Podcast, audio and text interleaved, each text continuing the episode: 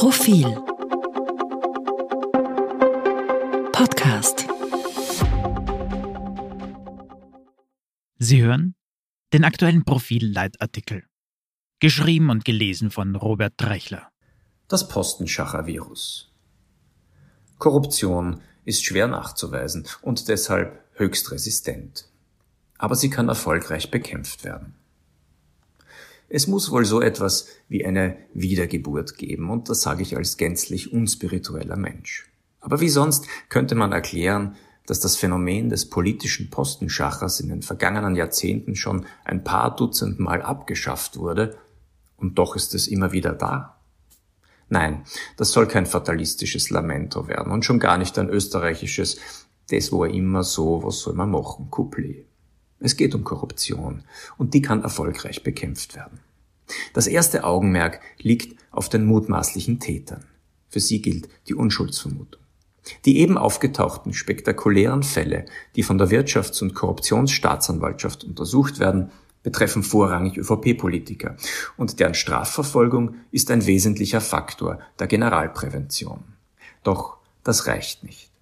Politiker werden nur dann in großem Stil korrupt handeln, wenn es ihnen das System leicht macht. Inseratenvergabe gegen wohlwollende Berichterstattung und Postenbesetzungen als Quid pro quo brauchen ein Gegenüber, also jemanden, der sich korrumpieren lässt. Aber noch etwas muss hinzukommen.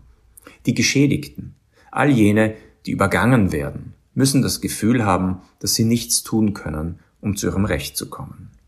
Konkret, wenn ORF-Jobs durch politische Absprachen besetzt werden, dann werden dabei Bewerberinnen und Bewerber von vornherein übergangen. Dass dies passiert, war ein offenes Geheimnis, und dennoch scheint es nicht möglich gewesen zu sein, dagegen vorzugehen. Man kennt das Schulterzucken und das bittere Lachen der Betroffenen. Sollen sie sich vielleicht an die Staatsanwaltschaft wenden? Mit welchem Beweis? Mit der Aussage, dass es jeder weiß und alle schweigen? Korruption zeichnet sich dadurch aus, dass sie subtile, unscheinbare Formen annehmen kann. Sie kleidet sich traditionell und lädt dazu ein, sich mit ihr zu arrangieren, bis man sie kaum noch wahrnimmt. Früher war jeder bei der Partei, präzise bei ÖVP oder SPÖ, und jeder kriegte dank ihr einen Job, eine Vorrückung, eine Wohnung. Und die, die nicht bei der Partei waren? Tja, Pech. Die Profiteure waren vermeintlich in der Mehrheit. Tatsächlich schadet die Korruption der Allgemeinheit, aber auch das weiß sie zu verschleiern. Inzwischen ist das Phänomen noch unauffälliger geworden. Ein politisches Netzwerk, ein verstecktes Zeichen der Zugehörigkeit, eine Abmachung, ein augenzwinkernder Hinweis auf die Priorität von Kompetenz, ein scheintransparentes Ausschreibungsverfahren. In der Sprache der Virologie die wir mittlerweile alle beherrschen. Die neue Korruptionsvariante ist schwieriger nachzuweisen und deshalb resistenter. Wie kommt die Gesellschaft, wie kommen wir alle dagegen an? Die Korruptionsforschung empfiehlt als Gegenmaßnahme ein Integrity System, also ein System, das Integrität oder Rechtschaffenheit befördert. Es braucht dabei sowohl präventive als auch reaktive Maßnahmen. Manches davon gibt es bereits. Transparenzregeln, öffentliche Ausschreibungen, Hearings, Begutachtungskommissionen. Dass all das listig umgangen werden kann, dürfen wir derzeit in Chats und Sideletter-Papieren nachlesen. Deshalb braucht es Kontrollinstrumente und die sind bisher ganz offensichtlich mangelhaft. Korruption müsste auch auffliegen, ohne dass man darauf wartet, dass die interne Kommunikation von Spitzenpolitikern in die Hände von Strafverfolgungsbehörden gelangt.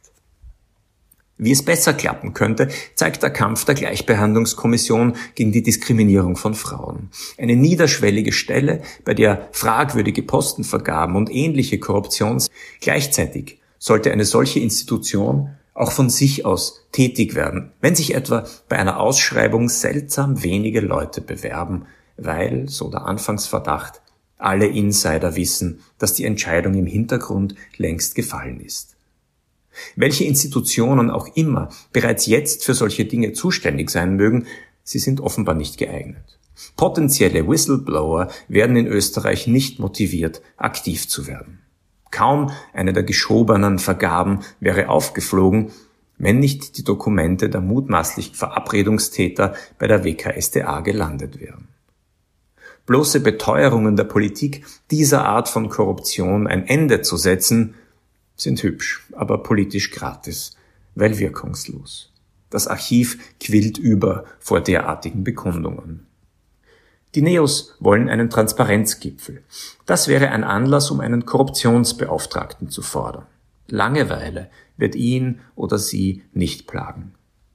Oder müssen wir darauf warten, bis noch mehr Handys den Strafermittlern vor die Füße plumpsen? Korruption lebt auch davon, den Anschein zu machen, sie sei ein jeweils singuläres Ereignis.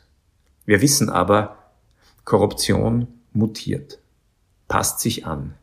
Und wenn man sie lässt, breitet sie sich aus.